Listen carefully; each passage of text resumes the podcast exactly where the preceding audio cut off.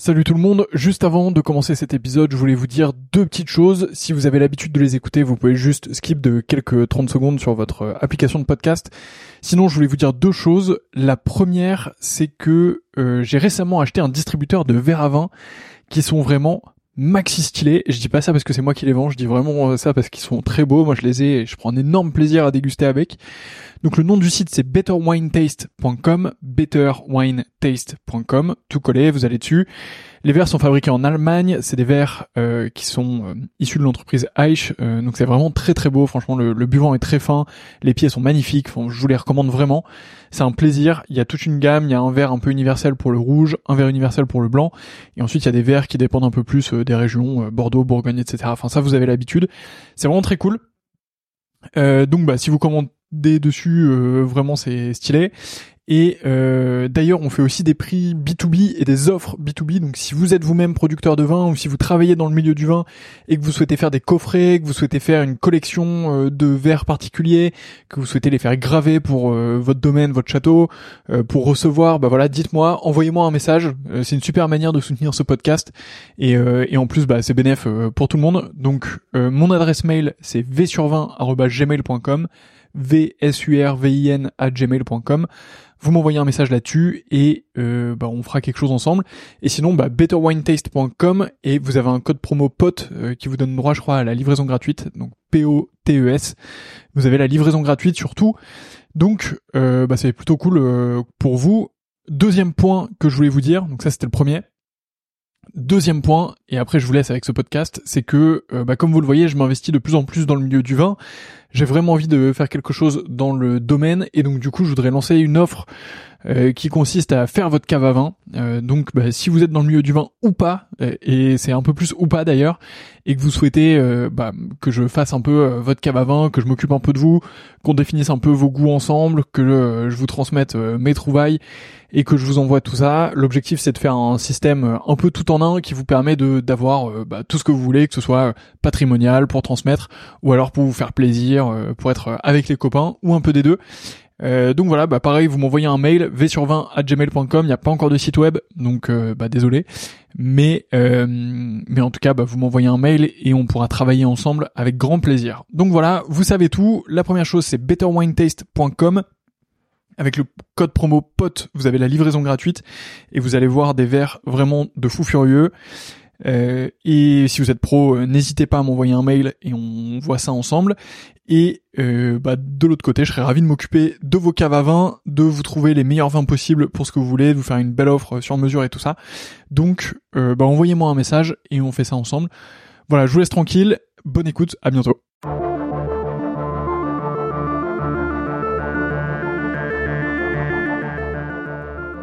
Bonjour et bienvenue dans le 40e épisode du Winemaker Show dans lequel je reçois Olivier Bourdépès, le directeur général de Plémont, une coopérative dans le sud-ouest située en plein cœur de la OC Saint-Mont. Plémont produit de nombreux vins issus de cépages autochtones du sud-ouest, du Gers. Vous pourrez y découvrir un magnifique monastère, une AOC ultra dynamique. Dans notre discussion avec Olivier, nous revenons sur l'importance des cépages autochtones et des cépages oubliés, de tout leur travail en faveur de cette conservation et du développement du modèle coopératif. Je vous laisse tout de suite profiter de cette discussion avec Olivier. Si cet épisode vous a plu, n'oubliez pas de le noter 5 étoiles sur Apple Podcast. C'est très important pour le faire progresser et le faire découvrir à de plus en plus de personnes. Inscrivez vos amis de force à ce podcast et moi je vous souhaite une très bonne écoute.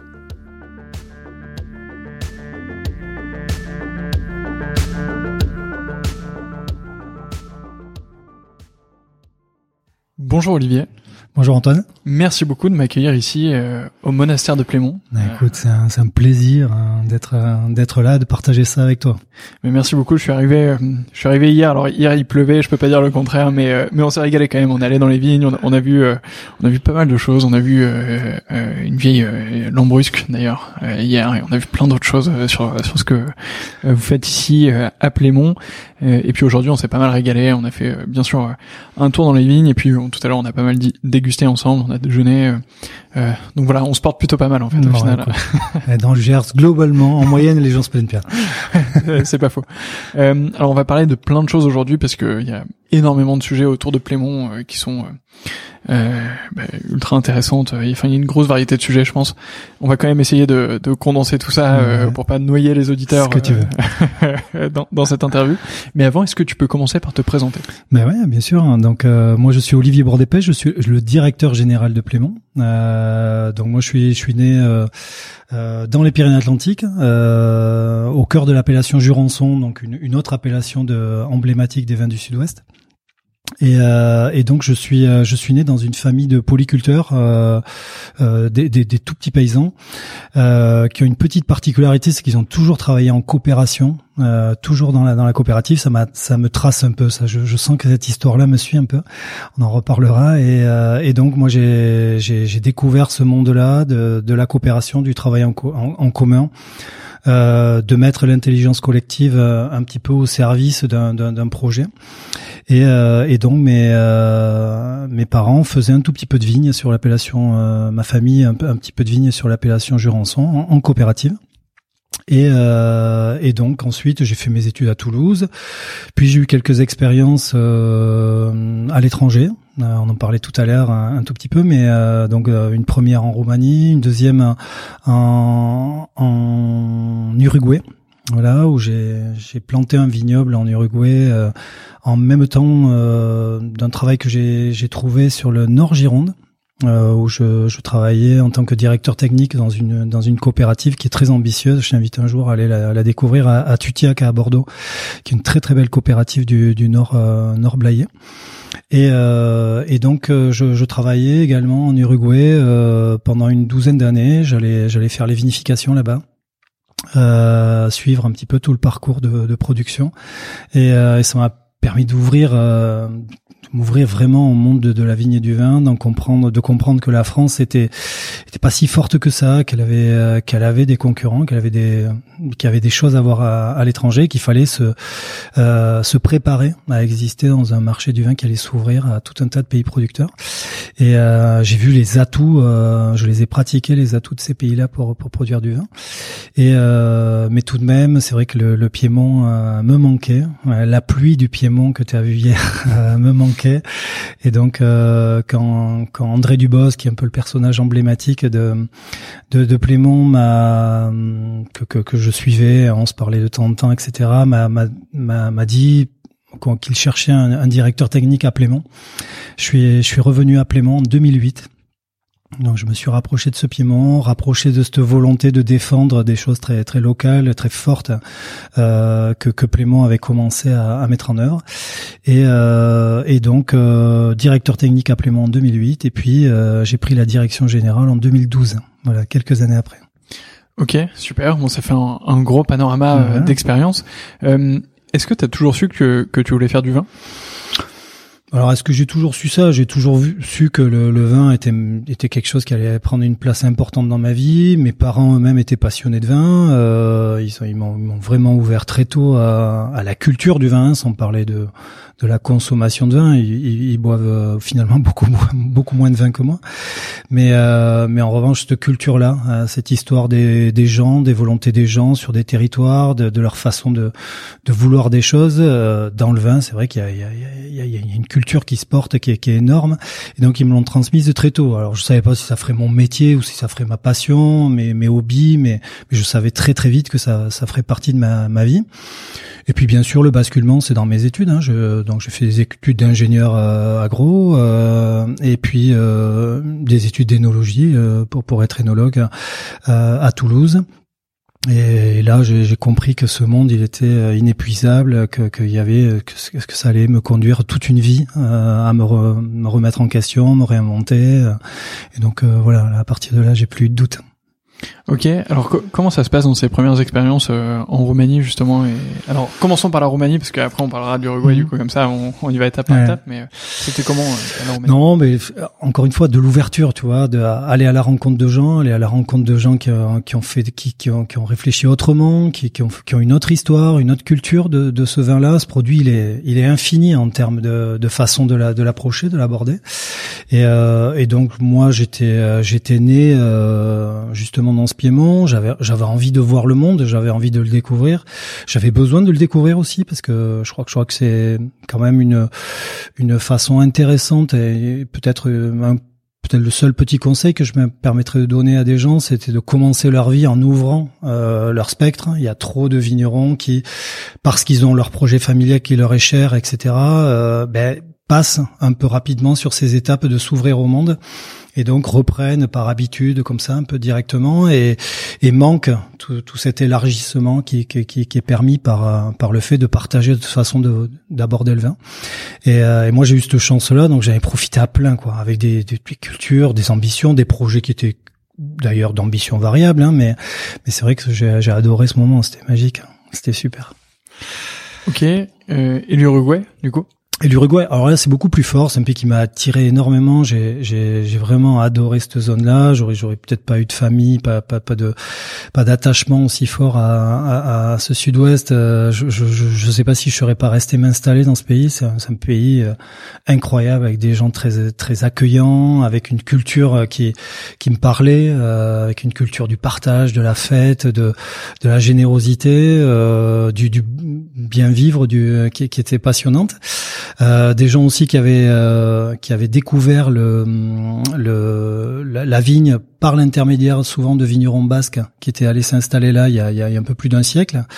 Et, euh, et donc avec souvent des cépages et des une, une une culture de la vigne qui était quand même issue de ce sud-ouest qui m'était aussi cher. Donc en, fait, je suis, je arrivé en Uruguay et j'ai découvert le tanat. Toute ma famille qui est à Jurançon n'avait pas de cépage rouge, hein, c'était des, des, blancs uniquement. Donc euh, j'ai découvert le, le tanat pyrénéen, je l'ai découvert en Uruguay. Moi. Et j'ai commencé à travailler ce tanat-là à l'autre bout du monde. C'était fantastique dans un climat qui est qui est complètement différent, dans une encore une fois une façon de le cultiver, des objectifs, des ambitions qui étaient totalement différentes. Et, euh, et j'ai adoré ce moment. C'était vraiment très très très fort pour moi et ça m'a beaucoup construit. Oui, ça, ça, devait être euh, effectivement euh, assez spectaculaire. Euh, c'était en quelle année Alors moi j'ai planté le vignoble en j'ai planté le vignoble en 1998 et j'ai tu vois j'ai j'ai suivi ce projet-là dans toute sa construction jusqu'en 2008 jusqu'à l'arrivée à Plémont où, bien sûr arrivé à Plémont j'avais plus trop trop le temps de de consacrer tout ça. Mais, tu vois c'est vraiment ah un projet que j'ai ça a duré vraiment longtemps plus de 10 ans. Mm. Quels sont les éléments que tu retiens de de la Roumanie et de l'Uruguay?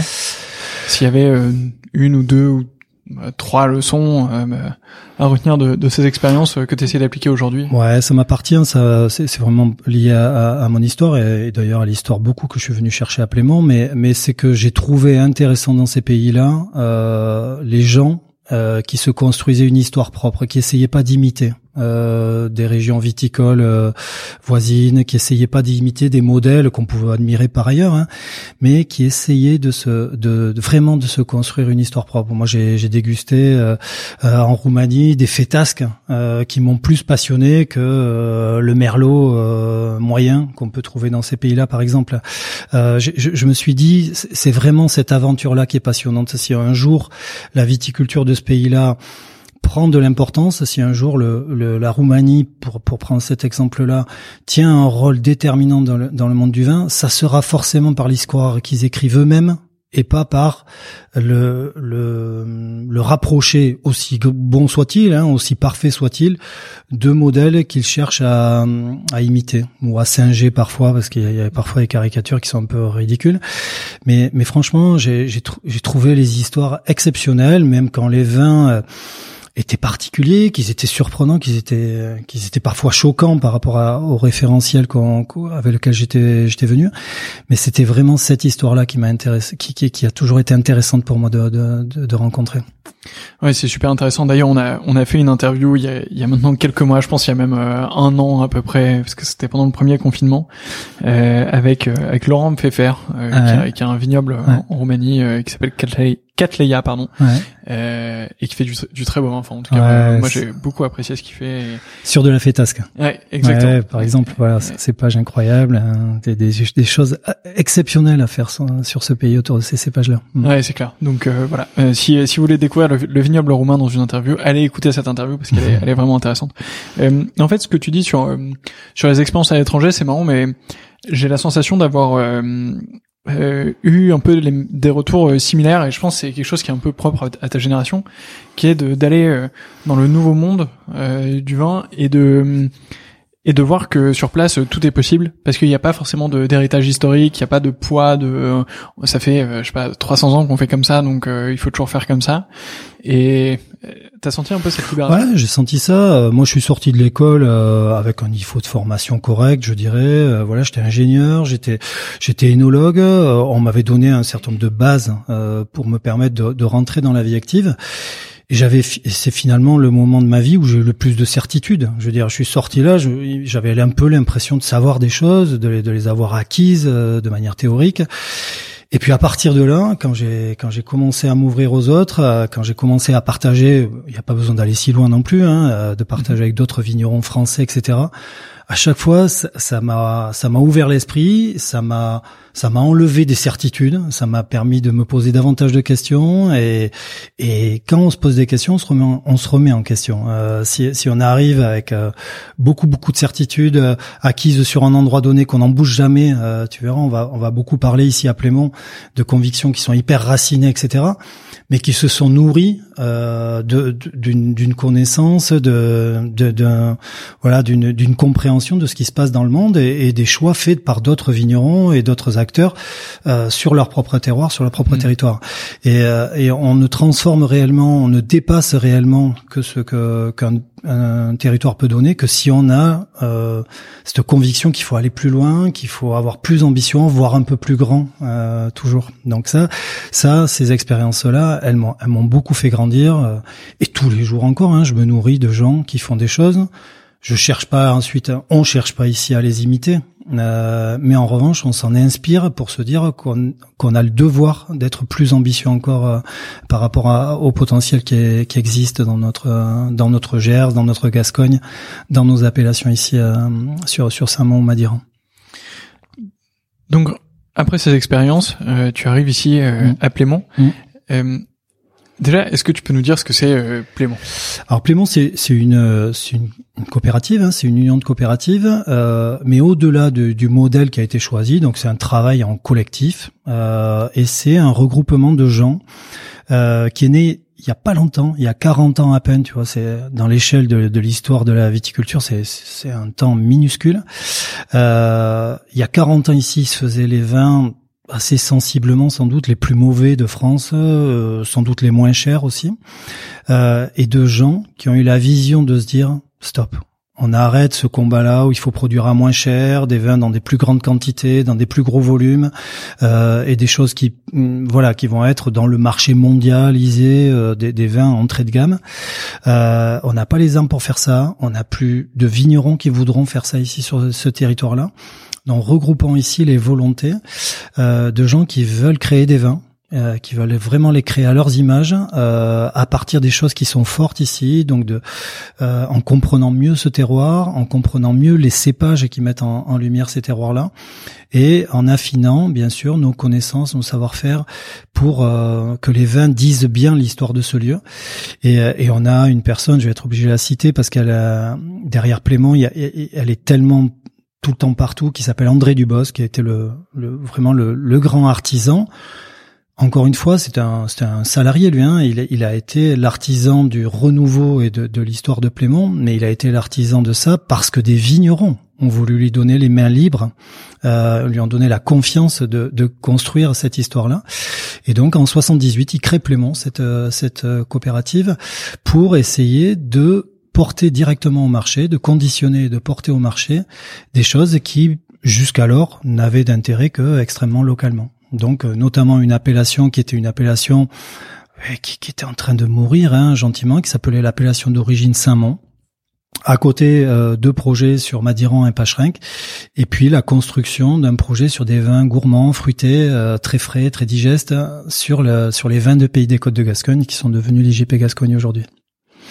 Ok, donc ça c'était en 60... 78, tu vois, et, et, et j'ai beaucoup de reconnaissance pour les gens qui l'ont fait à ce moment-là, parce que moi j'aurais pas cru à ce moment-là. L'histoire elle était passée, euh, la viticulture gersoise était quasiment à l'abandon, dans un état épouvantable, et, et, les gens qui ont cru que ça allait être possible sont des gens extrêmement visionnaires, euh, sont des gens qui étaient extrêmement attachés à, à l'histoire de, de, ce, de ce territoire, et ils ont fait des choses qui étaient invraisemblable. C'était, magnifique, cette volonté commune là de, de se rassembler et de dire allez, on va dépasser ce que l'on ce que l'on nous attribue comme potentiel, hein, le, potentiel à viticulture gersoise à l'époque, personne n'y croyait, personne. Et c'est vraiment une volonté d'hommes qui se regroupent, qui se mettent ensemble. Et c'est sur ce point-là, moi je suis un passionné de la coopération depuis toujours. Je n'ai toujours travaillé que pour la coopération, parce que c'est cette aventure humaine de gens très modestes, très simples souvent, euh, qui, qui se mettent ensemble pour cumuler un tout petit peu leur leur leur qualité, leurs compétences euh, et pour compenser un tout petit peu toutes toutes leurs lacunes pour finir par faire un projet réellement véritablement ambitieux. Et la coopération, elle ne prend de sens que quand il y a cette volonté là euh, de mettre en commun des des choix pour voir plus grand, pour voir plus loin.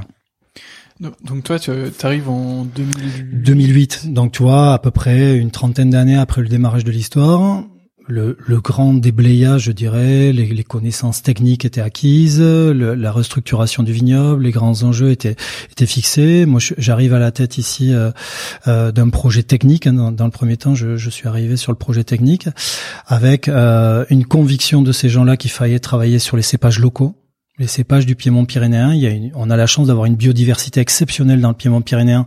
Et ça, ils avaient senti, ils avaient pressenti un peu ce, potentiel-là. Euh, André Dubosc et ses équipes avaient d'ailleurs créé un conservatoire qui est toujours à ce jour le, plus grand conservatoire privé de cépages. Je crois que tu as eu l'occasion d'y faire un saut. C'est un endroit où la viticulture de demain est en train de se réinventer là. Euh, on, en reparlera si tu veux. Euh, et donc, moi, je suis arrivé à Plémont, m'a présenté ce conservatoire. J'ai, tu vois, j'étais comme un gamin euh, dans, dans un rayon de jouets, quoi. Je veux dire, il y avait des cépages pyrénéens dont on savait plus grand chose. où je goûtais des raisins à l'approche de la maturité. Je voyais le potentiel. Je voyais le rôle qu'ils avaient eu pour certains d'entre eux dans l'histoire de, de, de cet endroit-là et, et, me remettre à la tâche de, de, comprendre à quoi ils servaient, pourquoi ils avaient été utiles à un moment, pourquoi ils avaient été abandonnés, pourquoi ils pourraient éventuellement dans des dans des contextes qui changent énormément sur le plan climatique, sur le plan d'attente sociétale, sur le plan de plein plein de choses, de me dire voilà à partir de ce de cette euh, espèce de musée qui a été créé, de repartir, de reconstruire une aventure euh, pour pour l'avenir, ça m'a passionné immédiatement. Je, me suis dit c'est ici que j'ai envie de, de travailler, c'est envie, c'est pour ces gens que j'ai envie de travailler, euh, et c'est c'est vraiment ça qui qui m'a mobilisé. Alors on va on va revenir sur ces questions de, de cépages euh, mmh. qui sont euh, particulièrement intéressants, moi qui m'intéressent mmh. beaucoup et et bon on en a déjà un peu parlé mais qui, qui mmh. sont vraiment euh, spectaculaires. Avant pour les personnes qui nous écoutent, est-ce que tu peux revenir sur le fonctionnement d'une coopérative? Comment ça se passe? À quoi ça sert? Etc. Alors une coopérative c'est simple, ce sont des vignerons donc ils sont propriétaires de leur vignoble. ils sont propriétaires de leur vignoble, mais ils n'ont pas de chais en propre, ils n'ont parfois pas de vraies compétences de vinification, de commercialisation. Donc ils font le choix de se mettre en commun, d'apporter leurs raisins dans une unité où on va vivre dans une unité qui leur appartient elle-même, hein. c'est-à-dire c'est ils, ils, prennent quelque part dans la structure, ils vont développer un outil, hein, des déchets, des voilà, ils vont embaucher des équipes pour faire le travail qu'ils ne sont pas capables d'assumer eux-mêmes, notamment la commercialisation des vins, et euh, et à partir de là, on va soit isoler euh, leurs parcelles pour en faire des, des, cuvées de domaine propres et ensuite les commercialiser pour eux, ou alors, euh, ou alors euh, assembler leur vin avec des voisins qui ont des enjeux qui sont qui sont proches et pour pour créer des, des cuvées d'assemblage et essayer là encore une fois de, de les mettre en marché. Euh, L'avantage phénoménal de, de ce système-là, euh, quand il est bien mené, parce qu'il y a énormément de dérives hein, dans certaines dans, dans la coopération parfois. Moi, j'en suis un amoureux et un défenseur absolue, mais je suis aussi conscient euh, parfois des dérives qu'elle a qu'elle a, qu'elle a créées. Il y a, il y, a, il y, a, il parfois une, tu vois, une standardisation un tout petit peu, un assemblage ou un mélange dans certaines situations de tout un tas de raisins, euh, tu vois, qui, qui, qui est pas très raisonné, qui est pas, qui, qui a pas été fait avec une véritable ambition et donc qui fait qu'on sortait de certaines coopératives des produits un peu standardisés.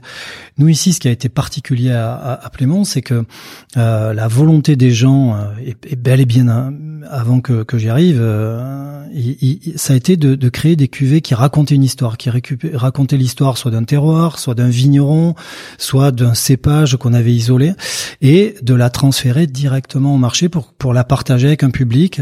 et ça, c'était c'était vraiment super important.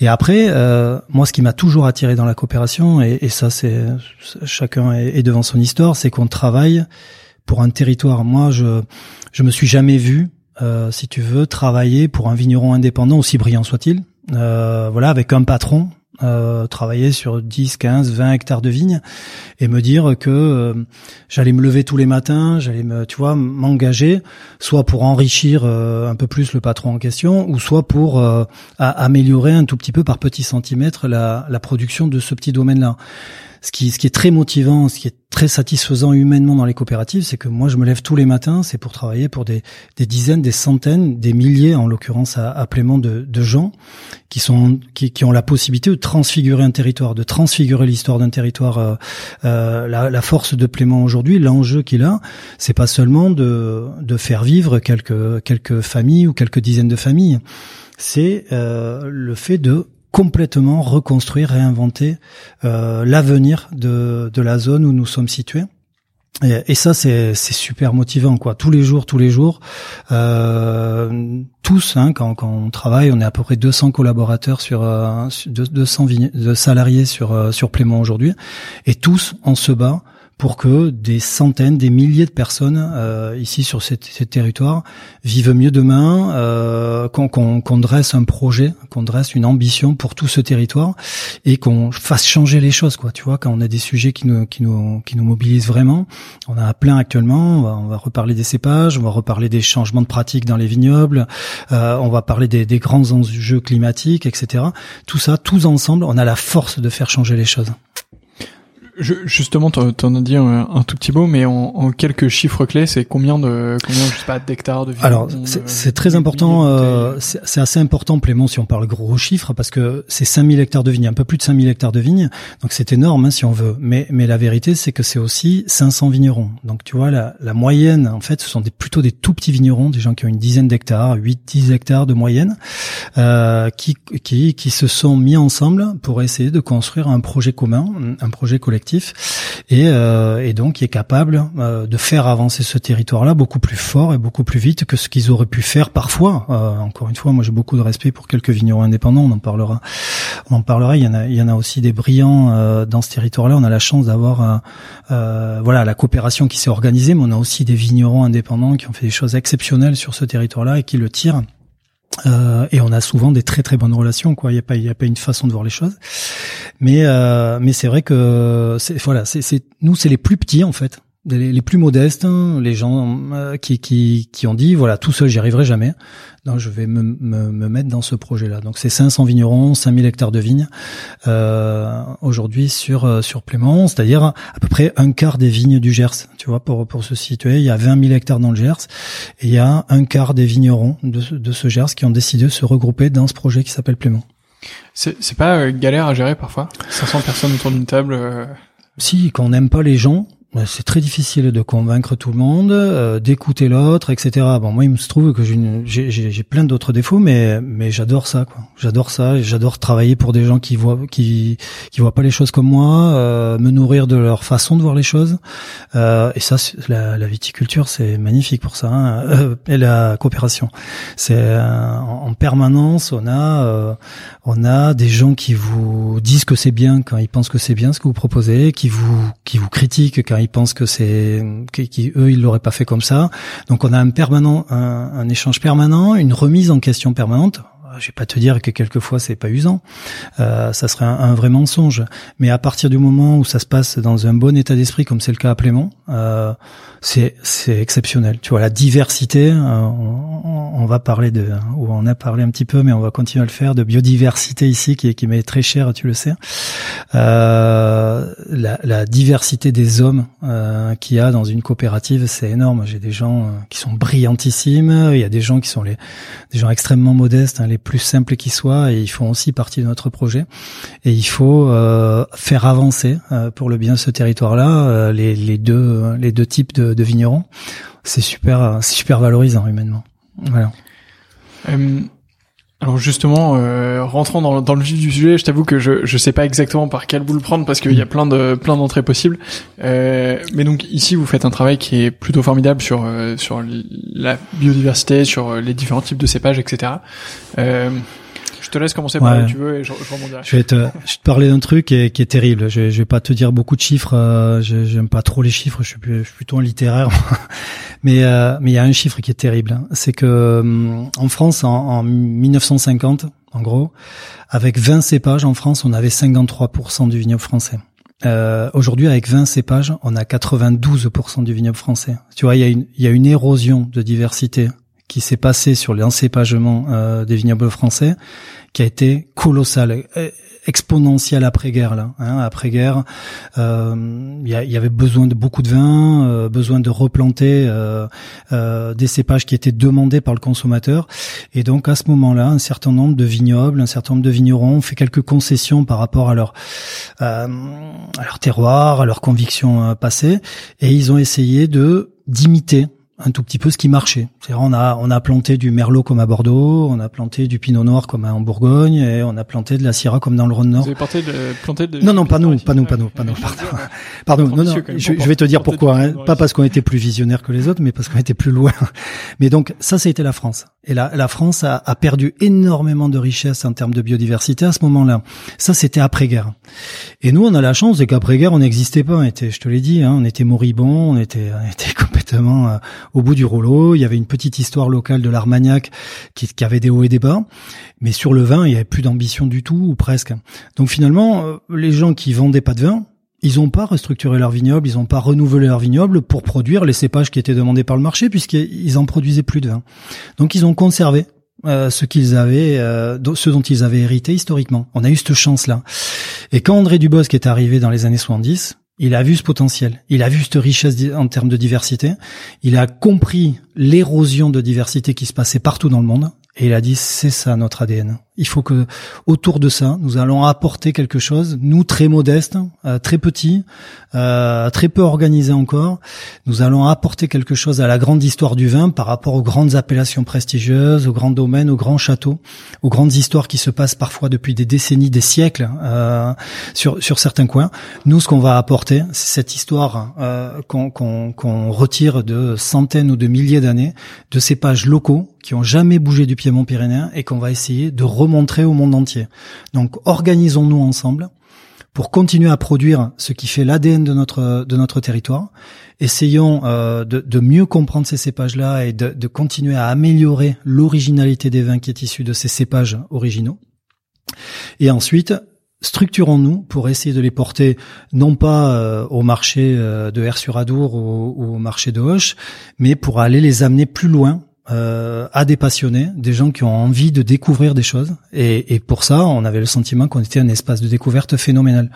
Les gens qui ont bu 400 Merlot, 500 Chardonnay euh, ou, ou, ou, 200 Syrah dans l'année dernière, ils ont forcément à un moment envie de découvrir autre chose, de découvrir un cépage qui est né ici, euh, qu'on découvre jamais, une fétasque roumaine ou euh, ou chez nous, euh, un Mont Saint Noir, un gros 5, un petit 5. Nous, c'est ça qu'on cultive, tu vois, les petits courbus euh, de la Ruffiac, du Pininc, du Tanat, tu vois, que des cépages qui sont pas très connus, euh, pas très connus sur le plan mondial. Euh, pour la, pour certains d'entre eux, sans doute que tu les connaissais pas trop avant de venir les, les découvrir ici. Mais par contre, c'est une histoire, c'est une découverte phénoménale. Et on a la chance d'avoir une génération dont tu fais partie qui se passionnent pour ces choses-là, qui sont ouvertes, qui ont envie de découvrir des choses. Et, euh, et on a vécu dans les années 70, par exemple, tu vois, des gens qui voulaient euh, une variété de pommes parfaite. Et ils ont, ils ont, ils ont créé la Golden, par exemple, tu vois, sur mesure, toute parfaite comme il faut, sans aspérité, pas de goût trop violent en haut en bas, une couleur euh, sympathique qui plaît à tout le monde. Ils ont créé cette variété-là. Mais aujourd'hui, on a la chance d'avoir une, une, génération qui a envie de redécouvrir des vieilles variétés de pommes locales qui sont qui, qui, qui ne s'adaptent qu'à un petit coin, qui mais qui racontent une histoire, qui racontent une histoire passée, euh, qui ont beaucoup de goût, qui sont très riches en goût, euh, plus riches sans doute et moins moins standardisées, moins polissées que, que, que celles qui ont été créées, mais tu vois qui, qui, ont une vraie vraie énergie. Et donc on, on, se retrouve vraiment dans cette dynamique de gens qui ont envie de redécouvrir des vieilles variétés de tomates, des vieilles variétés de pommes, qui ont envie de remanger une une, une race à viande de qui a été oubliée, qui avait quasiment disparu parce que d'autres étaient plus productives, mais qui aujourd'hui, voilà, amène une histoire, une, une, richesse culturelle qui va bien au-delà de la qualité gustative du produit, qui va qui amène vraiment beaucoup de force à, ces, à ces, ces produits-là. Effectivement, et et c'est vrai qu'il y a toute une histoire euh, sur les pommes euh, qui, ont été oubliées à certains moments. On en, on en avait parlé un peu avec Loïc Pasquet de, de ah Pater dans un épisode bah, passé, mais hmm. mais euh, ouais, les, pommes. Alors je fais pas encore de podcast sur les pommes, peut-être un, jour du coup, mais mais mais c'est vrai que c'est, enfin le parallèle est intéressant en tout cas. tu, tu, tu vois, je, je t'interromps juste, excuse-moi. Il y a, y a je vais te, te raconter une histoire. Le, salon de l'agriculture. Moi, j'étais étudiant en agriculture, tu vois. Quand j'étais ingénieur, on allait au salon de l'agriculture à Paris. Je me rappelle, il y avait des des, des, des, races de, de, de vaches euh, laitières, par exemple. Elles avaient un pic qui qui pesait 50 euh, kilos avec ce truc et qui avait été créé pour la production, la productivité, tu vois, qui pouvait produire des, je, je veux pas dire bêtises, je suis pas très spécialisé là-dedans, mais des dizaines et dizaines de litres de, de lait par jour, énorme, etc. Et, et c'était celle-là souvent qui était euh, le modèle de l'agriculture à l'époque. Elles étaient en façade du, du salon de l'agriculture, comme tu vois la, la, sélection génétique des trucs qui produisent beaucoup.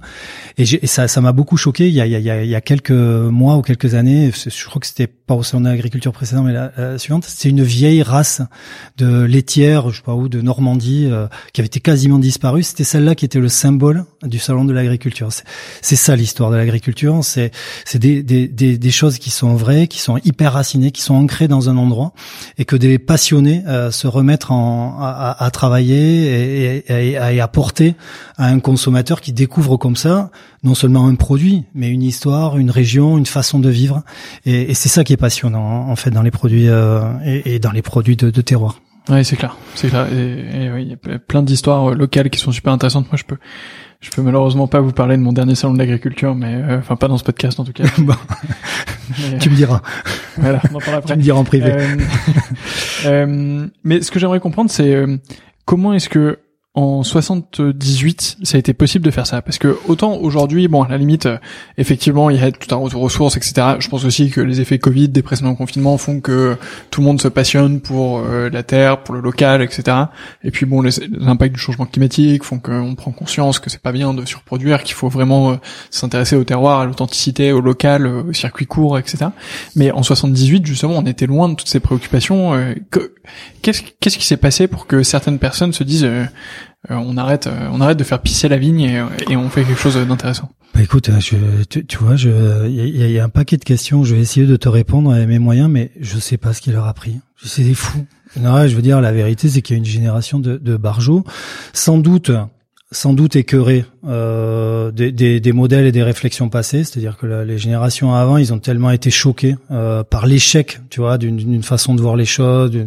Ils, ils, voyaient bien que l'agriculture, la viticulture, la vie ici était en train de, de mourir. Je, tu, tu, tu sais que dans le Gers, euh, en 1800, il y avait, il y avait 300 euh, 000 habitants, et que dans les années dont je te parle, c'était descendu à 160 000 habitants. C'est-à-dire il y avait un exode rural, plus personne ne voulait vivre ici.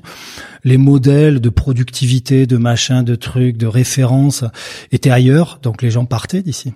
Et donc euh, les gens, ils, je pense qu'en 78, ils, ils, ont fait une espèce de, de ras-le-bol et ils ont, ils ont dit peut-être bien avant de prendre conscience que c'était une histoire qui pouvait avoir une, une, une, enfin, générer une réalité économique. Ils ont dit voilà, au moins on va faire des choses qui nous plaisent, auxquelles on croit, euh, qui nous parlent, euh, qui nous parlent de nos anciens, de, de, choses fortes qui se sont passées ici. Et, euh, et voilà, on, va le faire à l'échelle que ça sera. Et ils n'avaient pas du tout, sans doute, imaginé ce que serait Plément quelques années après mais ils l'ont fait entre entre gens qui s'appréciaient et qui avaient envie de réécrire cette histoire-là. Et après, euh, ouais, c'était quand même barjo. Hein. Je, je, te rejoins. Je veux dire, croire à ça à ce moment-là, croire à ça aujourd'hui, euh, c'est pas toujours simple. Moi, on me dit euh, non, mais tu te rends compte euh, quand je vais sur les marchés, euh, on, se promène partout en Europe, dans le monde, et les gens quand on leur dit qu'on vient leur présenter un petit courbu, un aruffiac, un truc, la première réaction, quand même de dire, écoute c'est quand même pas très simple ton histoire là. Je, je, elle, est, elle, est, compliquée. Je, vois bien que ça te passionne, mais je, je, suis quand même un peu étonné. Comment veux-tu que moi, immédiatement, je rentre dedans?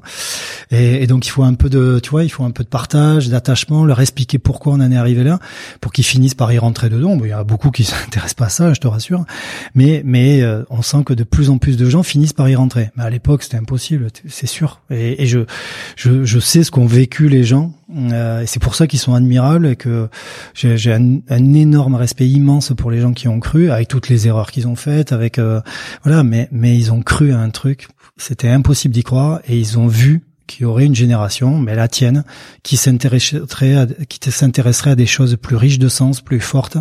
Et, euh, et, et ça, c'était c'était vraiment fort, hein, ça c'est sûr. Mmh. Non, c'est top. Euh, alors justement, vous, vous faites un, un, gros travail ici de, de préservation de ces pages euh, et de mise en valeur euh, mmh. de ces derniers. Mmh. Euh, nous, on a eu la chance euh, de déguster euh, deux, trois cuvées. Alors, elles sont ouais, plus, elles sont ouais. plus derrière moi. Enfin, il y a, y a, quelques quelques bouteilles d'expérimentation qui, qui, sont là. Il y avait aussi un, un mensonge noir, de, deux, trois autres choses qu'on a pu déguster. Est-ce que justement, tu peux me parler de tout ce travail de préservation d'identification, de mise en valeur? Euh, je sais que vous avez un sujet sur le tardif qui vous tient à cœur. Hmm. Enfin voilà, je te laisse, euh, je laisse un peu plus sur tout ça. La préservation, c'est une chose, on en a parlé. Euh, les gens qui ont préservé ces cépages-là, qui ont, qui ont arrêté l'hémorragie de perte de biodiversité, c'est la génération précédente, donc euh, que celle qui travaille aujourd'hui. Bon, tu as rencontré Nadine euh, tout à l'heure, tu as rencontré Elodie, des gens qui, qui sont des jeunes filles qui sont ici en train de réinventer la viticulture pour demain, pour après-demain, à partir de, de, ces de ces fameux cépages préservés par la génération précédente. Donc effectivement, il y a des cépages qui ont disparu. Euh, de, de, de nos vignobles, quasiment disparu de nos vignobles, simplement parce qu'ils n'étaient pas adaptés, soit à des conditions climatiques d'un moment donné, soit à des connaissances d'un moment donné, soit à des attentes en termes de goût d'un moment donné. Donc ces cépages-là, si tu veux, ils, sont nés dans le Piémont, ils ont été travaillés par un certain nombre de vignerons, puis petit à petit, ils ont été éliminés, un peu marginalisés, parce que simplement ils répondaient pas à une, attente d'un moment. Ça veut pas dire que ces cépages-là, ad vitam aeternam, ils n'ont pas d'intérêt. Ça veut dire que, et ça, ça a été la grande erreur qui a été faite dans beaucoup de vignobles, qu'on a dit voilà, si les anciens les ont abandonnés, c'est qu'il y avait des bonnes raisons. C'est vrai, ils avaient des bonnes raisons, mais ils avaient des bonnes raisons à un moment donné, qui était il y a 50, 100 ans, 150 ans ou 200 ans.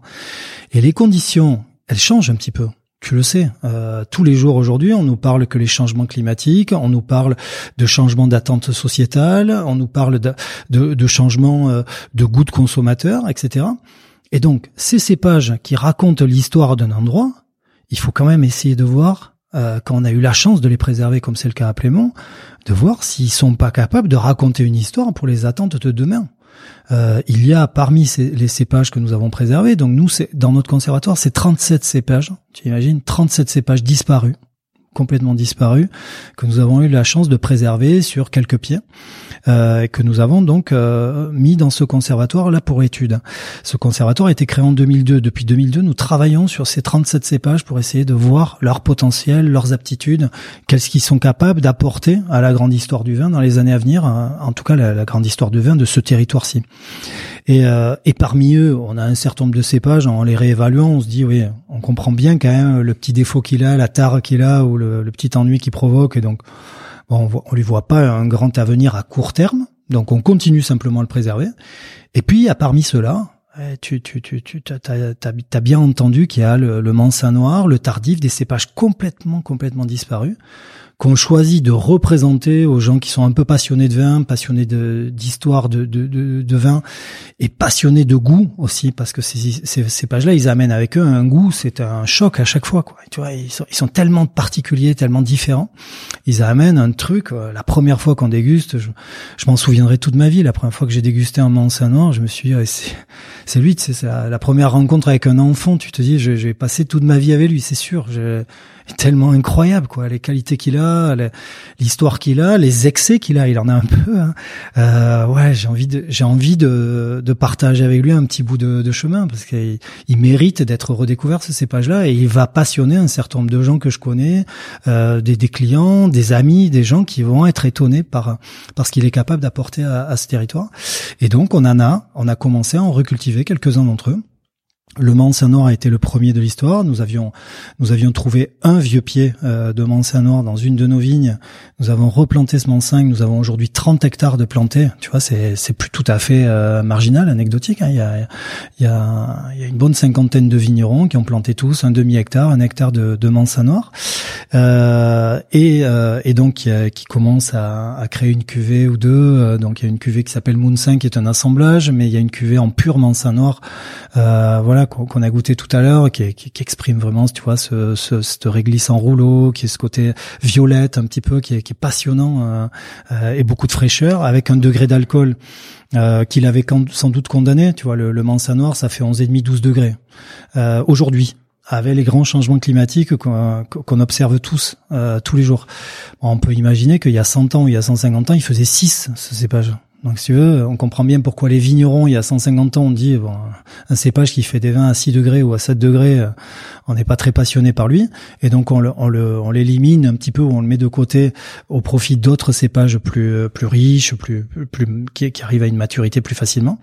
En revanche, aujourd'hui, au regard des grands enjeux, tu comprends bien que le Mansa Noir, il est en train de surpasser un certain nombre de cépages qui ont fait euh, le siècle dernier et qui auront plus de difficultés à s'adapter à ces, grands réchauffements euh, que, nous constatons également dans ce piémont. Hein. Il n'y a, pas de doute.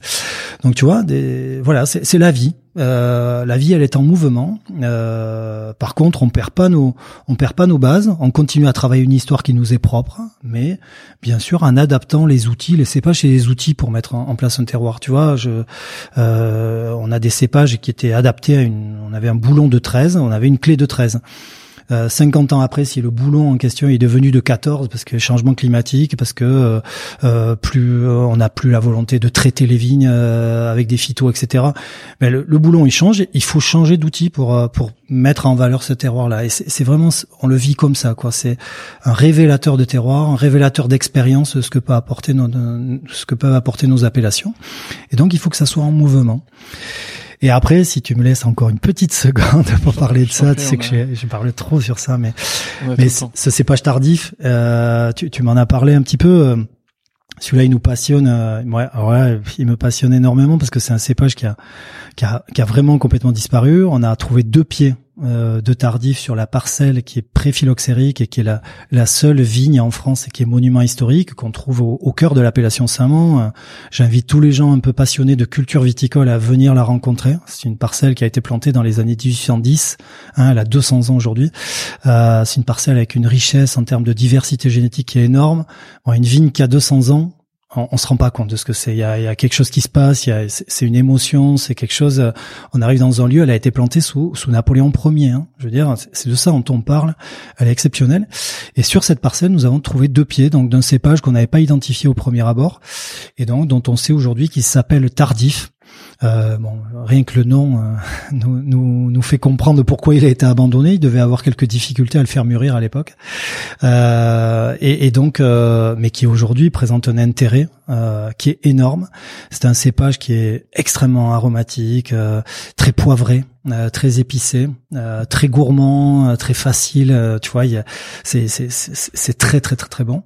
Et, et donc, ce cépage qu'on a retrouvé sur l'appellation Saint-Mont, assez logiquement, euh, on a envie de l'intégrer dans le décret de l'appellation Saint-Mont. Hein, voilà, Saint-Mont, c'est vraiment notre appellation historique, emblématique ici dans le sud-ouest du Gers.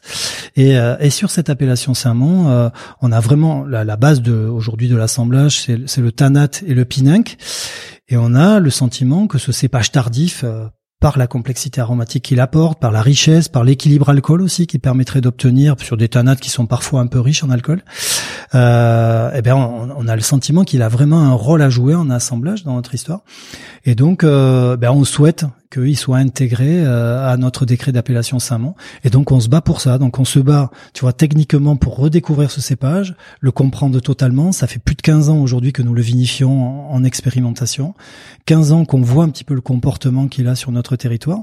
Et aujourd'hui on se dit voilà qu'on est prêt à avancer. Donc une bonne nouvelle, je te l'annonce, c'est qu'il a, il a intégré officiellement euh, le décret de l'appellation euh, cette année mais encore dans des proportions qui restent un peu un peu minuscules. Et donc on se bat, tu vois, un petit peu avec des gens qu'on adore à l'INAO. Euh, on, les aime beaucoup parce qu'on est on est très proche du concept d'appellation d'origine, mais on a envie qu'ils nous aident un tout petit peu pour aller plus vite. Tu vois, ce cépage qui qui a un rôle à jouer sur notre appellation fondamentale, il faut qu'on puisse l'utiliser. Bon, là aujourd'hui, il nous limite à 10%.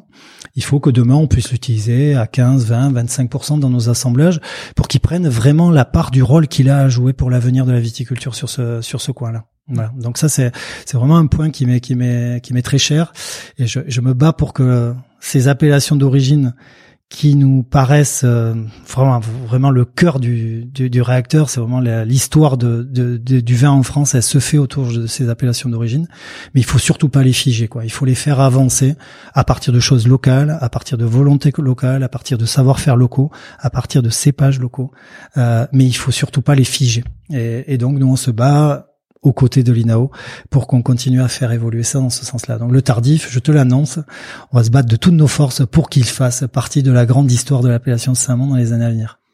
Entendu. Euh, alors justement, est-ce qu'on peut revenir un peu sur euh, sur ces différents éléments et sur ce qui se passe quand euh, on a un nouveau cépage ou quand on, quand, quand, on développe de nouvelles choses? Donc il y a il existe en France un catalogue officiel et on existe dans beaucoup de pays, euh, en, en Italie, enfin non, je pense quasiment tous les pays il doit y avoir un catalogue officiel euh, de types de vignes, euh, d'espèces qui sont, de cépages qui sont euh, euh autorisés, autorisés hmm. à la à la culture pour le vin, puisque après mm. il y a un catalogue pour le, les raisins de table, etc. Ça. Mais donc pour le vin, en France c'est quoi? C'est 290 cépages, 270 je Ouais, c'est quelque chose. Ça. l'ordre de grandeur est juste. Je pourrais pas te dire une bêtise, mais l'ordre de grandeur c'est celui-là. Ouais, voilà, c'est entre 250 et 300 euh, cépages qui sont euh, inscrits sur ce catalogue. Euh, est-ce que déjà vous vous avez des cépages qui sont pas inscrits sur ce catalogue? Alors oui, nous avons un certain nombre de cépages qui sont pas inscrits, certains parce que euh, nous sommes en train de, d'en faire la demande et que personne ne l'ayant faite, euh, cette demande-là, eh ben, euh, et si, si, si, personne ne fait la demande de, de l'intégration au catalogue des cépages autorisés, eh ben assez logiquement, puisqu'ils n'intéressent personne, eh bien, ils sont pas autorisés à la production. Comment ça se passe cette demande?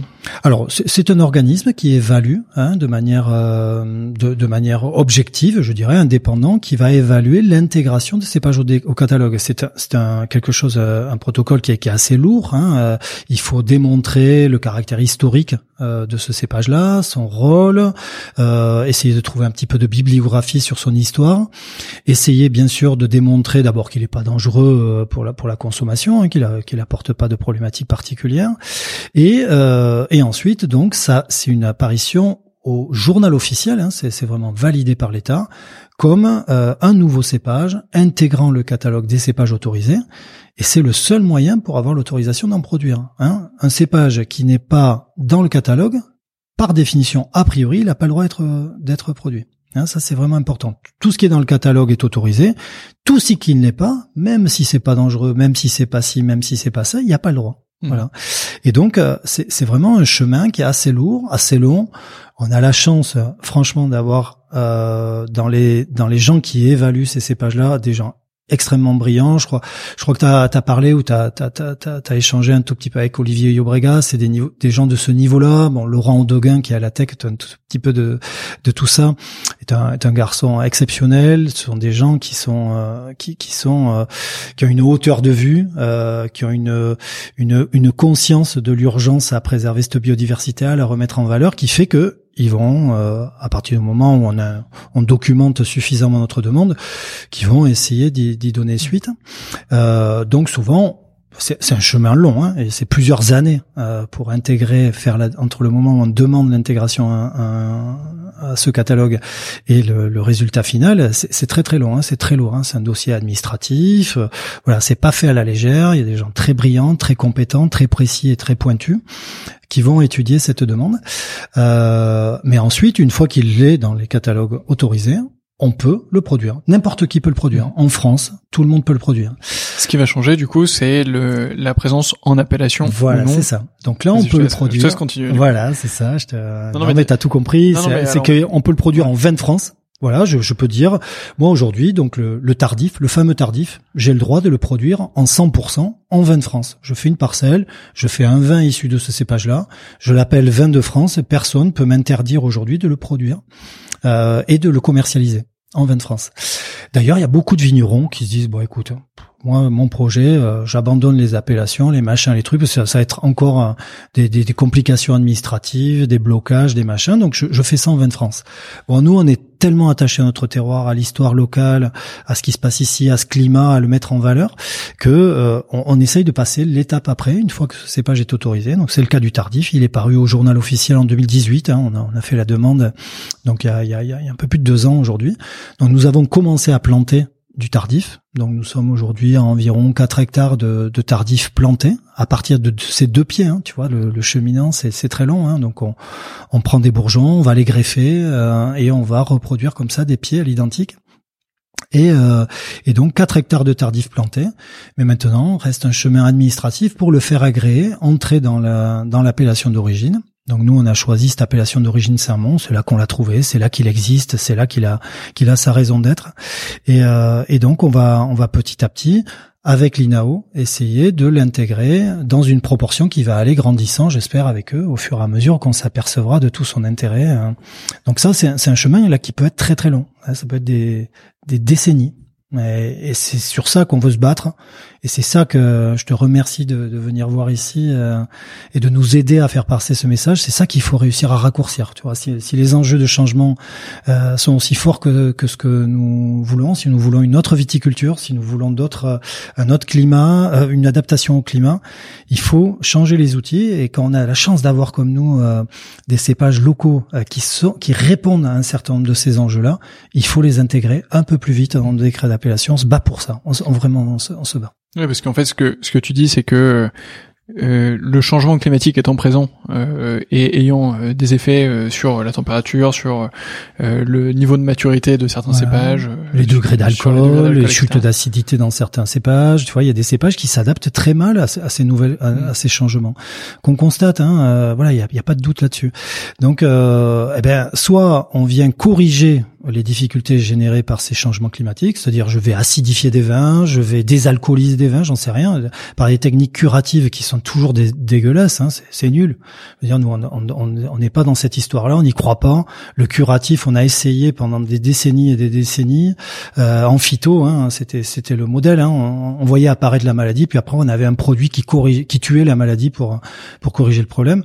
Bon, tout ça, on n'y croit plus, c'est fini. Il faut anticiper les problèmes, les gérer par des, des, des, des, moyens qui font que euh, on met en place une diversité génétique, euh, des savoir-faire qui sont adaptés aux, nouvelles, aux, nouveaux changements qu'on a constatés.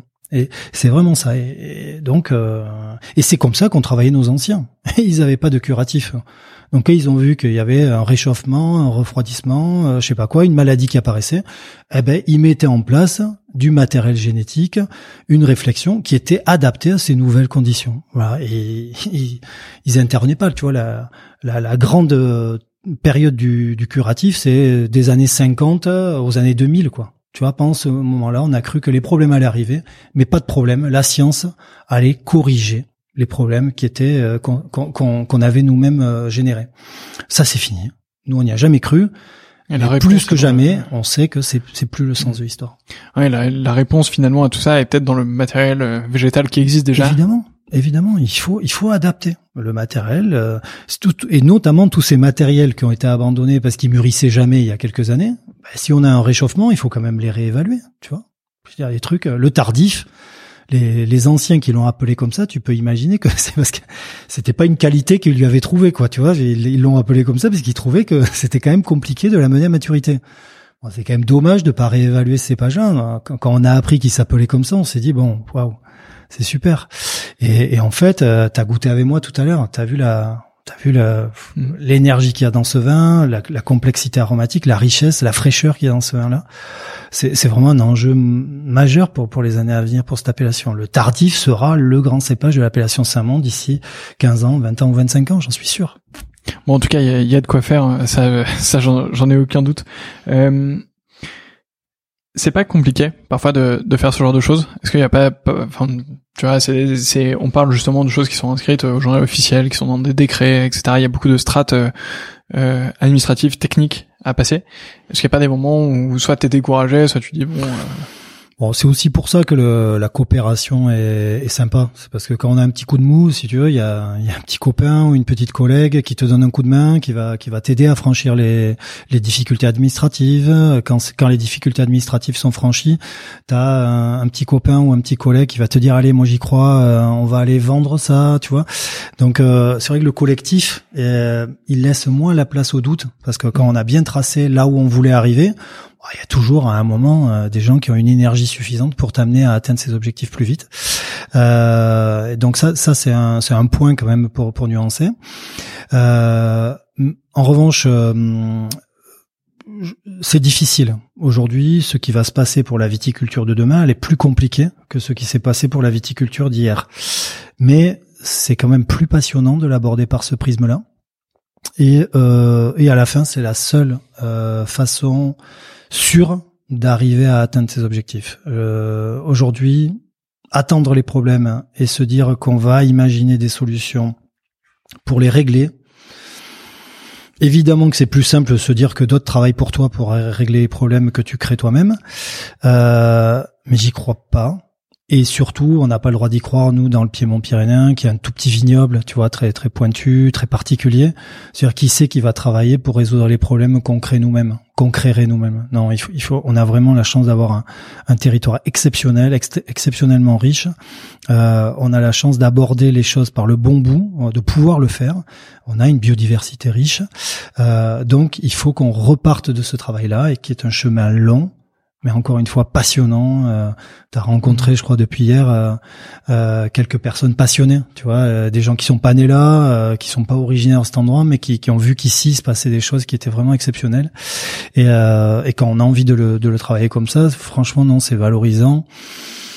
Non, je, je vis jamais d'usure sur ça. Le potentiel est infini, les les les moyens qui nous sont confiés sont infinis, donc on a, on a au contraire, on se nourrit d'espoir, d'envie, euh, d'attente. C'est génial, au contraire. Euh, Est-ce que tu peux nous parler un peu euh, de la gamme euh, des vins de Plémont? Parce qu'elle est extrêmement large. Nous, on a eu la chance de déguster un peu ensemble, mais il y a beaucoup de choses à l'intérieur. Ouais, parce qu'à Plémont, on, on, a, on a fait un choix euh, qui est d'essayer de, de donner une photographie objective de de chacun des projets qui sont issus de nos vignerons. Tu vois, on n'a pas essayé de standardiser dans une gamme assez large, un peu moyennée, euh, toutes les composantes euh, que produisaient nos, nos, vignerons. Donc, on a ici, euh, si tu veux, quelques exemples. Un vigneron, par exemple, qui a une vigne préphyloxérique, franc de pied, euh, plantée en 1871. Celle-là, euh, c'est, pas la même que celle qui est monument historique, qui fait une cuvée d'exception incroyable sur un demi hectare. Voilà, bien sûr, on met en valeur cette cette parcelle, cette histoire, ce projet de ce vigneron, euh, pour essayer d'emmener euh, dans les, sur les tables des, des, amateurs cette cuvée telle quelle, quoi, brute. Donc ça, ça existe. On a aussi euh, des vignerons qui, euh, dans l'appellation euh, Côte de Gascogne, veulent faire des vins super fruités, super gourmands, très faciles d'accès pour pas très très cher, hein, ces bouteilles qui valent 4-5 euros, tu vois, euh, des vins très très très faciles, très digestes, très aromatiques. Donc ça c'est un autre projet, il faut le faire vivre pour lui-même.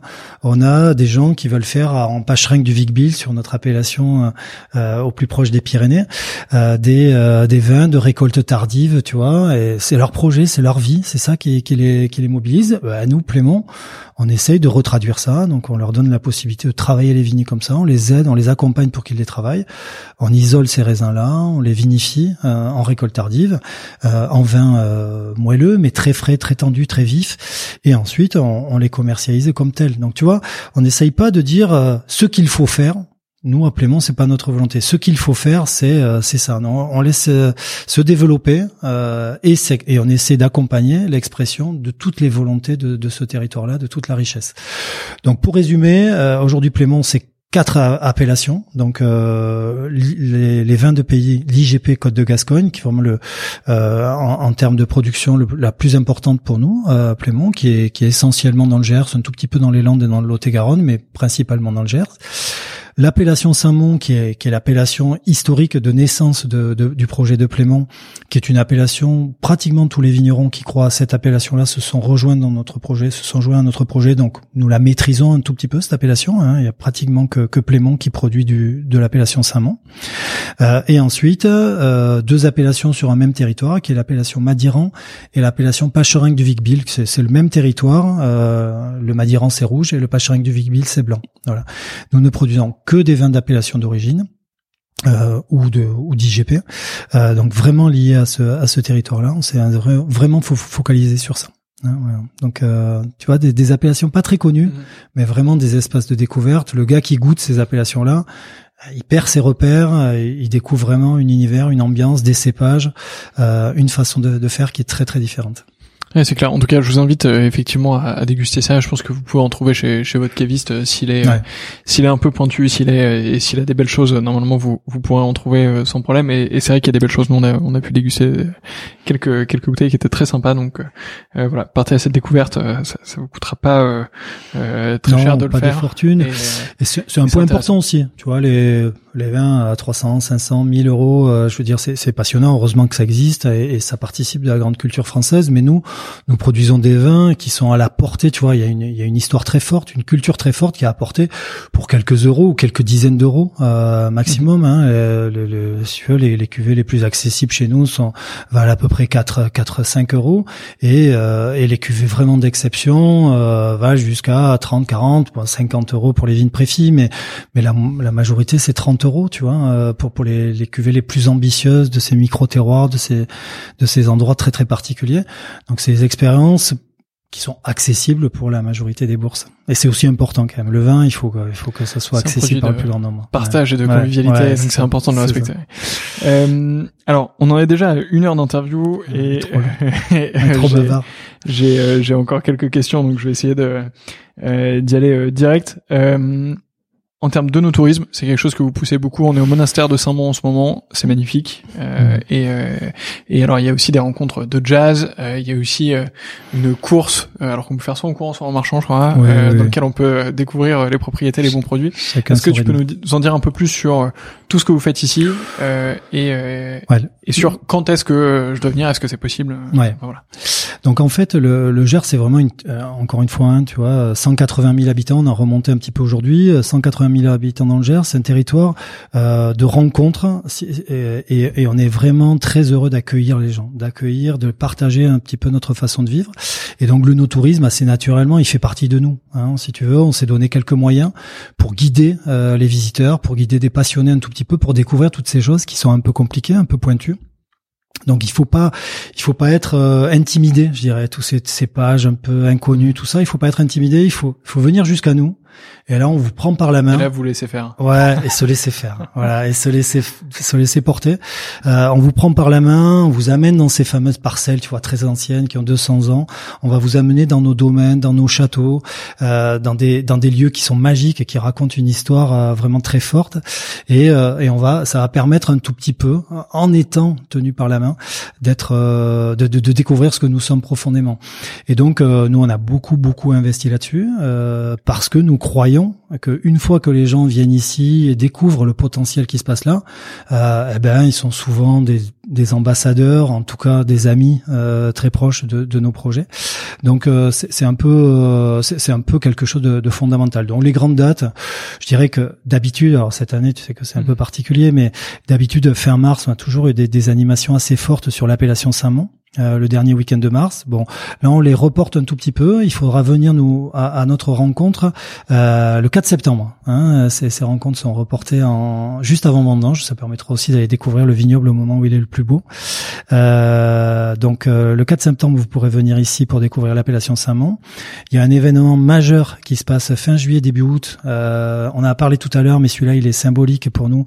C'est l'événement de Jazz in Marciac. Alors nous Plémont, nous sommes juste un tout petit acteur et un tout petit ambassadeur de ce de ce projet, mais il est emblématique pour nous. C'est un tout petit village dans le Gers, à Marcillac, euh, qui a développé le plus grand festival européen aujourd'hui de jazz. Euh, c'est un c'est un festival colossal, mais qui a su rester très avec beaucoup de proximité, beaucoup de générosité, euh, beaucoup très gersois euh, dans dans la dans l'approche, mais avec euh, voilà souvent des artistes de renommée mondiale. Hein. les plus grands artistes de jazz sont sont passés à Marcillac et donc euh, voilà, ça, ça devrait se passer si, si, si, tout va bien sanitairement, ça devrait se passer toute fin juillet, début août euh, cette année.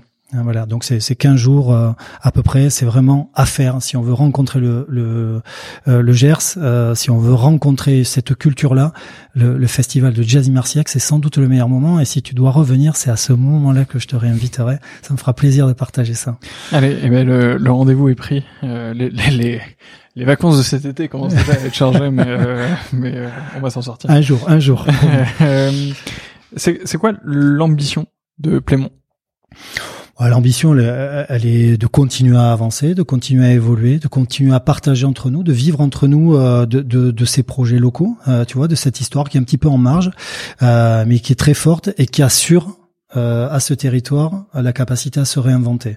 Euh, moi, je rêve d'un territoire où il y ait 200, 250 000 habitants demain, euh, des gens qui veulent réinvestir le Gers parce qu'ils s'aperçoivent à nos côtés à quel point ce, cet endroit est magique. Hein, il, est très beau. On est, on est, tu vois, on est très dans un, dans un endroit très protégé, très naturel. on est à une heure et quelques de la, de la montagne. On est à une heure de la, de la mer. C'est un endroit vraiment avec un climat qui est extrêmement privilégié, euh, qui, est, très tempéré, très doux. Euh, et pourtant, pourtant, parce qu'on n'a pas su euh, en montrer toutes toutes les aptitudes, eh ben il y a des gens qui ont choisi de le quitter Aujourd'hui, on sent bien qu'il y a un mouvement inverse et, et j'invite tous les gens à venir découvrir ce, territoire.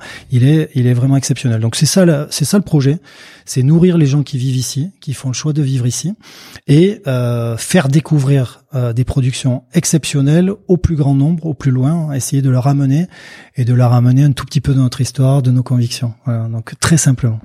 Ok, magnifique. Eh bien, écoute, on, on suivra ça avec euh, beaucoup d'attention. T'es bienvenu. Euh, Merci beaucoup Olivier. Il me reste euh, trois grandes questions qui sont assez traditionnelles euh, dans ce podcast. Euh, alors je, je, préviens à l'avance de ces questions, donc donc j'espère que tu as pu au moins y réfléchir. J'ai réfléchi un peu. Il y en a une ou deux où c'était facile, il y en a une où, où c'est plus dur parce que mais, mais, mais dis-moi. Alors la première c'est est-ce que tu as une dégustation coup de cœur récente? Alors une dégustation coup de cœur, euh, j'en ai plein. Euh, j'ai eu une dégustation d'un vigneron que je connais pas du tout euh, dans la Loire sur un Cabernet Franc il y a, quelques jours. J'étais chez un tonnelier qui m'a qui m'a fait découvrir ça. donc c'est un Chinon, un Cabernet Franc. Il m'a il m'a interpellé, il m'a étonné. Ça, ça, a été passionnant. donc c'est une cuvée qui est c'est un domaine qui s'appelle domaine de la commanderie. Et c'est un euh, euh, sur euh, le, nom de la cuvée s'appelle Vallée du Roi. Et c'était en 2018. Je me suis régalé. Je trouve ça digeste, gourmand, bout très aérien. c'est un vrai modèle. Alors le Cabernet Franc, il est né dans le Piémont pyrénéen, mais quand je vois ce qu'on peut faire sur le sur le à Chinon, je, je peux pas m'aligner. Donc c'est très bien, tu vois, aussi quand, quand quelques cépages comme ça s'exportent et, et donnent tout le meilleur d'eux-mêmes dans, dans un endroit où il a été adopté et où d'ailleurs il a il a acquis ses lettres de noblesse. Donc ça c'est un petit clin d'œil. Après je vais t'en donner un quand même, parce que je, je réponds jamais euh, assez succinctement. Mais je vais t'en donner un. J'ai j'ai un vigneron que j'adore et qui, qui fait une cuvée que j'adore vraiment euh, sur euh, Jurançon. Euh, voilà, c'est Domaine Larédia. Euh, je t'invite vraiment à découvrir ce vigneron. Euh, c'est un gars exceptionnel. Il fait une cuvée notamment qui me tient un peu à cœur parce qu'elle est, elle est produite dans mon village de naissance qui s'appelle Côte Blanche, Costa Blanca. c'est un vin blanc sec de, de Jurançon qui est d'une d'une complexité, d'une richesse, d'une d'une subtilité, d'une élégance comme est le vigneron. voilà. Je, pense honnêtement qu'il n'y a pas beaucoup d'équivalents dans le Piémont pyrénéen et qu'il n'y en a pas beaucoup en France. Voilà, c'est vraiment un truc découverte. Je, t'invite vraiment à découvrir ça. Ok, et eh ben c'est noté. On, essaiera de se procurer une, une belle petite bouteille au passage. C'est énorme. Est-ce que tu as un livre sur le vin à me recommander? Alors un livre sur le vin, euh, tu vois, j'ai pas pensé ça. J'ai un livre coup de cœur, moi. J'ai une passion. Euh, voilà, je vais pas te parler de vin. Euh, je vais te parler d'un livre qui a qui m'a bouleversé. Qui est c'est c'est vraiment le je l'ai lu dix fois dans ma vie. Euh, c'est un livre de Céline. Euh, c'est le voyage au bout de la nuit. Alors c'est c'est quelque chose sans doute qu'on a partagé tous à un moment, un, petit passage dans nos dans nos études.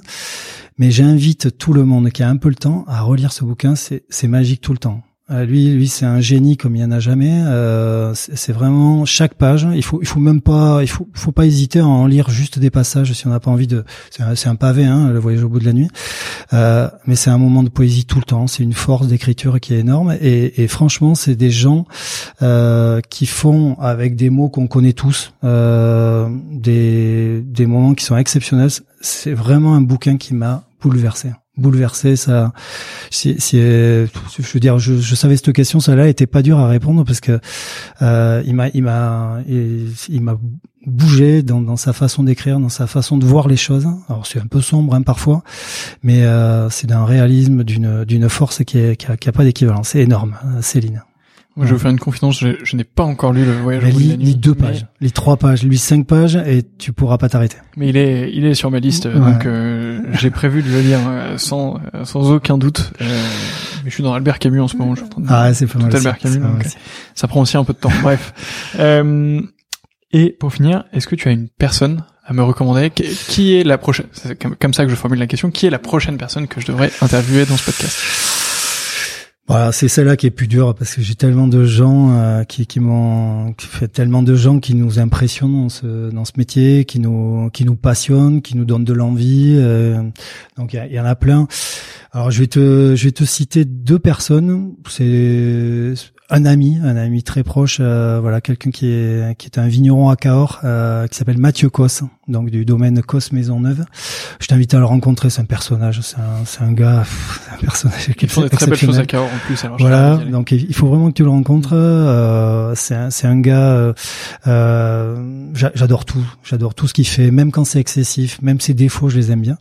Donc voilà, je t'invite à le rencontrer, c'est un c'est un vrai vrai personnage et et surtout c'est un gars très fidèle en amitié et ça, ça, ça a une valeur aussi. Et après, euh, petit détail quand même, c'est que tous ces vins sont délicieux. Donc voilà, d'une digestibilité, d'une franchise, d'une fraîcheur, qui sont qui sont des vrais modèles. Donc c'est c'est aussi euh, encore une fois une expression du Sud-Ouest qui est, qui est qui est passionnante. Et puis après, je vais te raconter l'histoire d'un gars. Euh, quand, j'ai vu ça, je vais citer celui-là parce que j'ai envie de penser aux restaurateurs actuellement. Ils souffrent. Tu sais que ça fait des, des semaines et des mois qu'ils vivent pas.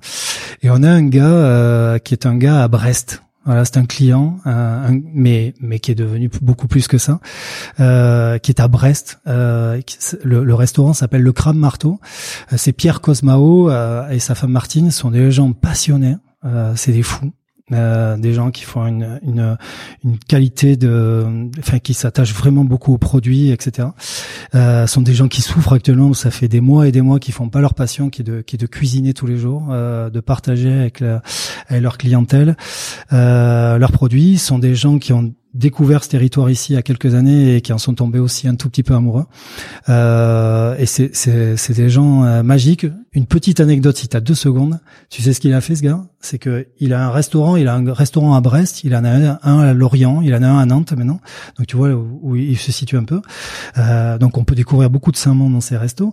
Mais au-delà de ça, il est sponsor du club de Vic faisant ça, qui est dans le Gers ici, du club de rugby de Vic. Donc, les gens du club de rugby, ils ont un gros crabe marteau. Donc, le, premier restaurant à porter est à est à 500 km. Donc, tu vois l'intérêt, juste par passion. Tu vois, il s'est attaché. C'est c'est ces barjots là, ces gens qui sont euh, qui sont qui vivent, qui se nourrissent de passion, qui raisonnent pas trop, euh, qui qui, qui m'intéressent. Et lui, ça, c'en est un vraiment bon. Donc, je t'invite à aller voir le resto et à le soutenir dès qu'on pourra enfin y aller, parce qu'on est en manque de ces restaurants là et de ces gens passionnés. Allez, c'est noté. Bah, écoute, tu, tu me fais, tu me fais un peu voyager entre Cahors et, Brest, mais tant mieux. Hein. On a fait ce grand écart. Ça, ça, fait du bien, euh, justement, aller, aller euh, dans tous ces territoires, euh, faire toutes ces rencontres. C'est toujours, toujours un bonheur. Euh, merci beaucoup Olivier. Ouais, c'était un plaisir. C'était euh, c'était top euh, d'enregistrer cette interview ensemble. On a couvert beaucoup de sujets, c'était assez large. Euh, on en a parlé un tout petit peu, mais mais on avait fait il y a quelques temps l'interview d'Olivier Yobrega, ouais. avec qui je sais que vous travaillez magique. beaucoup. J'aurais pu le citer dix fois. Hein, donc donc voilà. Donc si vous voulez poursuivre votre découverte sur les cépages, etc., n'hésitez pas à aller écouter cette interview. Si vous venez de cette interview, tant mieux, c'est que le, le lien s'est bien fait. Euh, moi, j'ai passé un excellent moment euh, avec toi ici, euh, Olivier. Donc, merci beaucoup. Pour les personnes qui nous écoutent, n'oubliez pas de partager ce podcast autour de vous. Envoyez-le à, deux personnes qui ne connaissent pas l'appellation Saint-Mont ou qui ne connaissent pas Plémont. Comme ça, euh, vous pourrez découvrir ensemble euh, ces vins qui sont très sympathiques. Euh, n'oubliez pas de laisser la note de 5 étoiles sur le podcast. C'est extrêmement important pour faire remonter ce podcast dans les classements, le faire découvrir au plus de monde possible. Et moi, je vous dis à dans deux semaines. Olivier, à bientôt. Et à bientôt. Et, et, bien sûr, tout le monde est le bienvenu. Tous les gens que, qui te suivent sont les bienvenus pour venir découvrir ce que nous sommes en vrai, pour voir si tout ce qu'on s'est dit c'est vrai. Il faut qu'ils le vérifient ici. Allez, et eh ben venez vérifier et, euh, et, euh, et, je suis sûr que vous serez très bien accueillis. À bientôt. Salut. À très bientôt. C'est déjà la fin de cet épisode. J'espère qu'il vous a plu et de mon côté, j'espère vous retrouver très très vite sur 20 sur 20 et sur les autres épisodes du podcast. À très vite.